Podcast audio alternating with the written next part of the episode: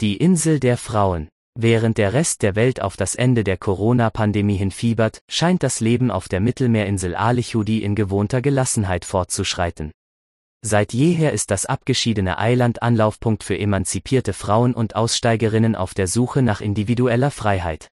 Von Helen Hecker, Palermo, Alichudi. Rund 50 Seemeilen vom italienischen Festland entfernt ragt das kleine Eiland aus dem Mittelmeer empor. Sobald die Tage im Winter stürmischer werden, lässt das Tragflächenboot, das Alichudi mit dem Rest des äolischen Archipels verbindet, vergeblich am Horizont auf sich warten. Dann bleibt das 5 Quadratkilometer große Inselchen oftmals für Tage von der Außenwelt abgeschnitten. Knapp 80 Seelen leben auf dem einstigen Vulkan. Im Sommer kommen für wenige Wochen gut und gern 200 dazu. Wer hier strandet, merkt schnell, dass das Leben genügsam ist. Zwei Tante-Emma-Läden, eine Bar und eine Poststube gibt es.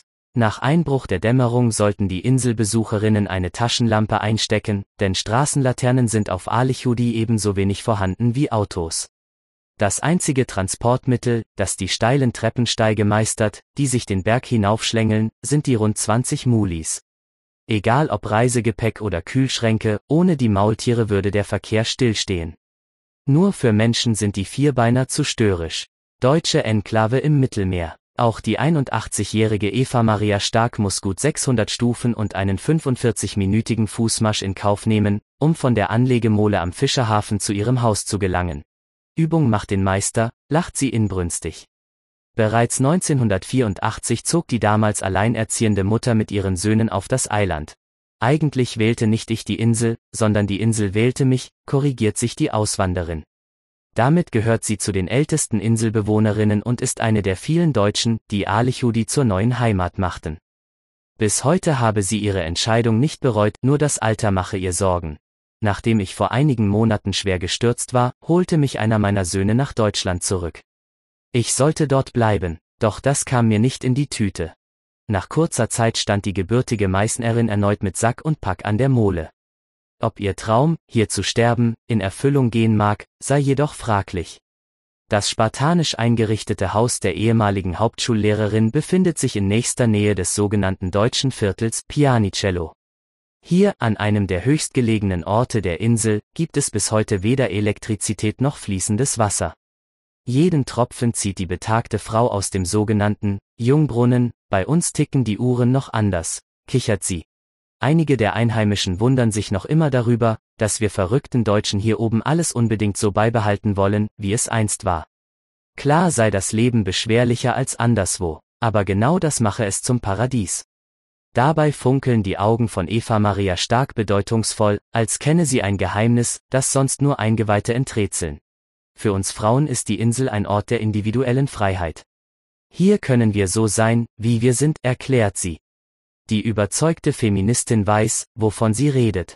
Politik hat in ihrem Leben immer eine große Rolle gespielt. In den 1970er Jahren war sie aktiv in der Emanzipationsbewegung in Deutschland und 1980 veröffentlichte sie ihr Buch Geboren werden und gebären.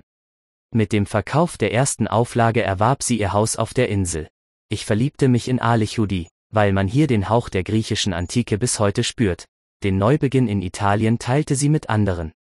Sie habe damals echte Aufbauarbeit geleistet und die verlassenen Häuser in Pianicello wieder hergerichtet. So seien viele der MitstreiterInnen in jenen Tagen aus Deutschland hierher gekommen.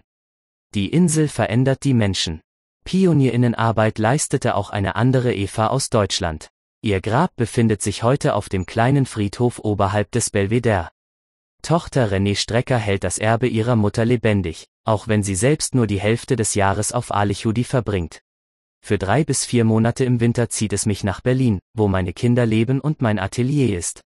Dort realisiere ich dann jene Ideen, die hier entstehen, erklärt die Künstlerin.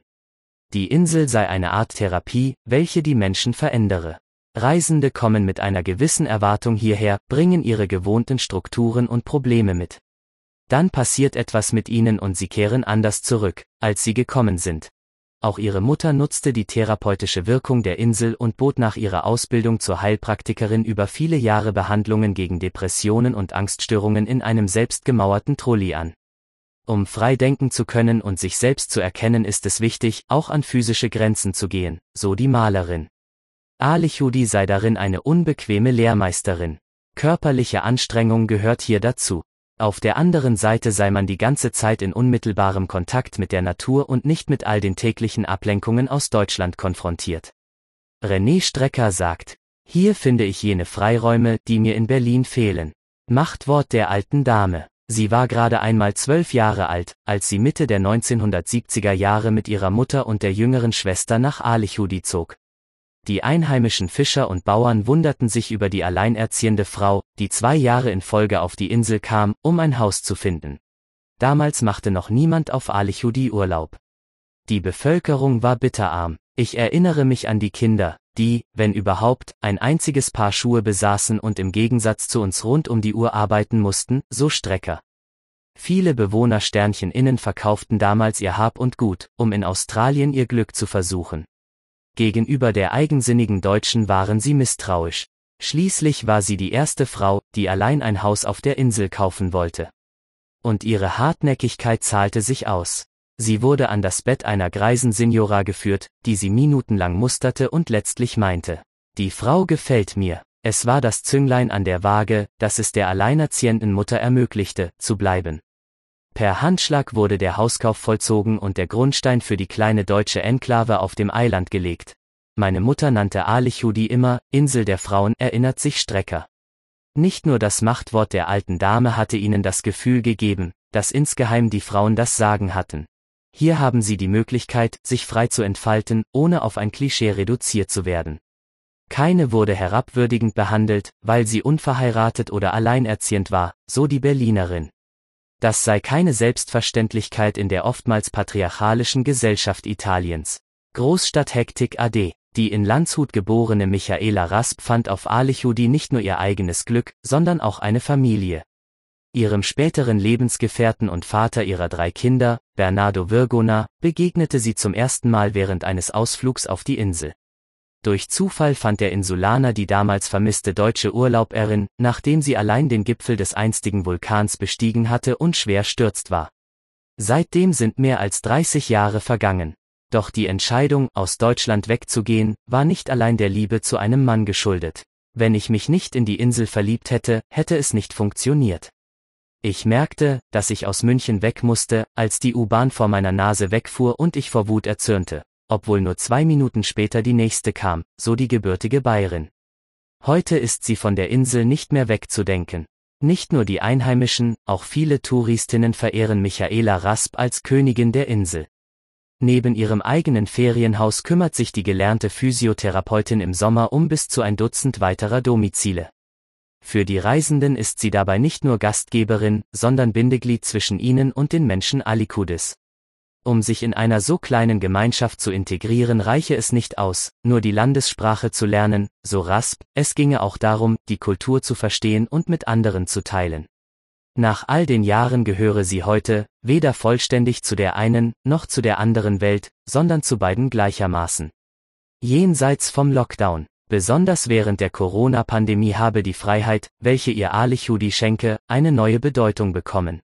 Anstatt, wie der Rest Italiens, während der rigorosen Ausgangssperre in den eigenen vier Wänden auszuharren, genießt die Deutsche stundenlange Spaziergänge. Eine so kleine Insel kenne keinen Lockdown, denn hier sei man gewohnt, weitgehend unter sich zu bleiben. Bis heute gab es keine Covid-19-Patientinnen auf Alichudi. Wirtschaftlich spüren die Bewohnerinnen jedoch die Folgen der Pandemie. Viele leben, wie Michaela Rasp, davon, Ferienhäuser zu vermieten. Die Reisebeschränkungen bedeuteten für sie zu erhebliche Einbußen.